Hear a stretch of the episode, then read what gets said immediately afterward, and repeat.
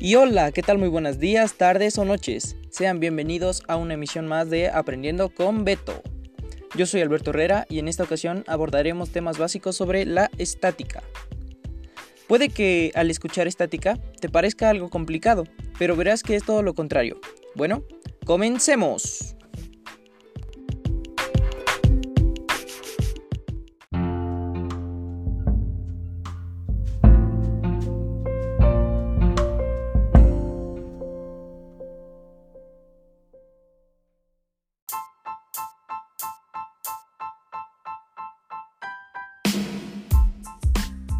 Comenzamos por lo que es un vector. Se le llama vector a un segmento de recta en el espacio, que parte de un punto hacia otro, es decir, que tiene dirección y sentido. Los vectores tienen por función expresar las llamadas magnitudes vectoriales. Los vectores se representan gráficamente con una flecha. Asimismo, cuando deben ser expresados en una fórmula, se representan con una letra coronada por una flecha. Las magnitudes vectoriales. Las magnitudes vectoriales son aquellas magnitudes que, además de representarse con un número y una unidad, requieren también ser expresadas en el espacio con una dirección y un sentido, es decir, con un vector. Esto las distingue de las magnitudes escalares, las cuales solo requieren un número y una unidad.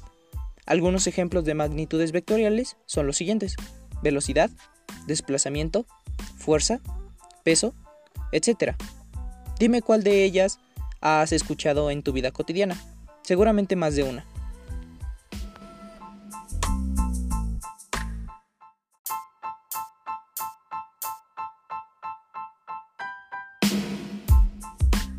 Y continuamos con las características de los vectores. Los componentes de los vectores que definen sus características son los siguientes. Módulo o magnitud, que se refiere a la longitud o amplitud del vector o segmento de recta. Dirección, que se refiere a la inclinación que posee el vector con respecto a un eje horizontal imaginario, en el cual forma un ángulo. Sentido, se refiere a la orientación del vector indicado por la cabeza de la flecha del vector. Punto de aplicación, que se refiere al origen donde surge el vector. Vaya, muy fácil hasta ahora, ¿verdad? Pues esto es solo un poco de teoría. A continuación, pasaremos a la descomposición de las fuerzas en un plano. Tranquilo, es más fácil de lo que tú crees.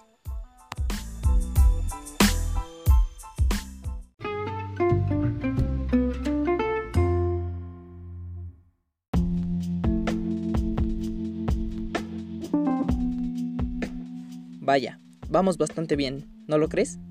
A continuación, veremos cuál es el procedimiento para calcular nuestra resultante. En este caso, tendremos dos métodos, método gráfico y método analítico. ¿Qué te parece si comenzamos por el método gráfico? ¿Estás de acuerdo? Muy bien,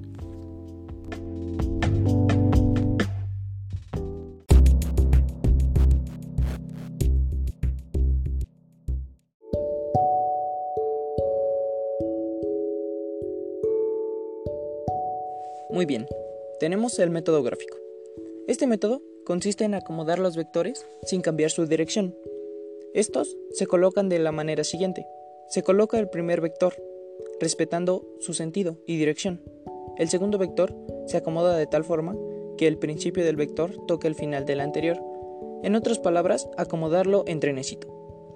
Después de acomodar nuestros vectores, se traza una línea que parte desde el origen del primer vector y termina en la punta del segundo vector, siendo esa su resultante. Para este método tenemos dos leyes que nos serán de gran utilidad en el momento de trabajar con vectores, las cuales son la ley del seno y la ley del coseno. Y estas las explicaremos a continuación. Tenemos ley de seno, que es la relación entre los lados y ángulos de triángulos, no rectángulos, oblicuos, Simplemente establece que la relación de la longitud de un lado de un triángulo al seno del ángulo opuesto de este lado es igual para todos los lados y ángulos de un triángulo dado. Matemáticamente hablando, tenemos que A sobre el seno de alfa es igual a B sobre el seno de beta, que es igual a C sobre el seno de gamma. Por otra parte, tenemos la ley de cosenos. La ley de cosenos establece que para cualquier triángulo se cumple que el cuadrado de cualquiera de los lados es igual a la suma de los cuadrados de los resultantes de los lados del triángulo, menos dos veces el producto de estos lados por el coseno del ángulo entre ellos.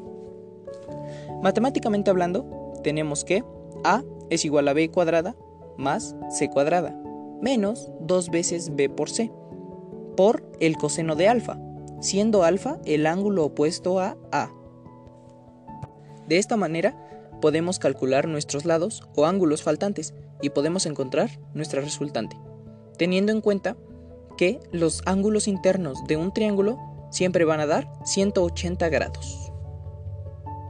Continuamos con el método analítico. En el método analítico se pueden calcular la resultante de más de dos vectores.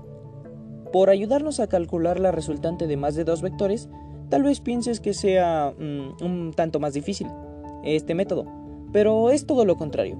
Te lo explicaremos para que lo puedas entenderlo sin ningún problema. Para hacer uso de este método, tenemos que descomponer nuestros vectores en componentes, las cuales son componentes en X y componentes en Y. Para obtener los componentes en X, se tiene que multiplicar la magnitud del vector por su dirección, en este caso el ángulo, con respecto al eje X, haciendo uso del coseno para las fuerzas en X y seno para las fuerzas en Y, lo cual nos quedaría como la magnitud del vector por el coseno del ángulo, y se debe de realizar este procedimiento para todos los vectores que contengan fuerzas en el eje X. Para las fuerzas en el eje Y se hace prácticamente lo mismo, solo que esta vez utilizaremos el seno, lo cual nos quedaría como la magnitud del vector multiplicado por el seno del ángulo, y así sucesivamente con todas las fuerzas en el eje Y. Al tener nuestra sumatoria de fuerzas en X y Y, podemos construir un triángulo rectángulo, el cual tendrá por lados a la sumatoria de X y Y, cada uno con respecto a su eje, teniendo una incógnita más, la cual será la resultante de la suma de los vectores, que es nuestra hipotenusa del triángulo. Pero tranquilo, que se puede obtener más fácil de lo que tú crees. Al tener un triángulo rectángulo, podemos hacer uso del teorema de Pitágoras, el cual nos indica que la hipotenusa de un triángulo rectángulo es igual a la raíz cuadrada del cateto 1 más el cateto 2. Ya te sabías esa fórmula, ¿verdad? Muy bien.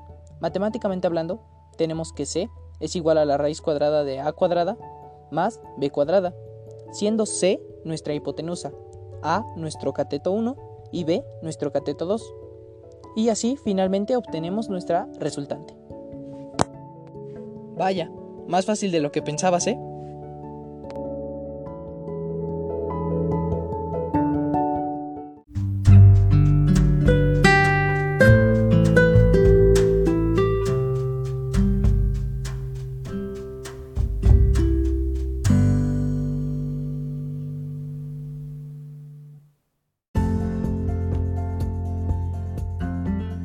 Y bueno, por mi parte es todo. Cuéntame qué te pareció la explicación. Recuerda que si tienes algún tema el cual quieres que abordemos, con gusto, solo haznoslo saber por medio de nuestras redes.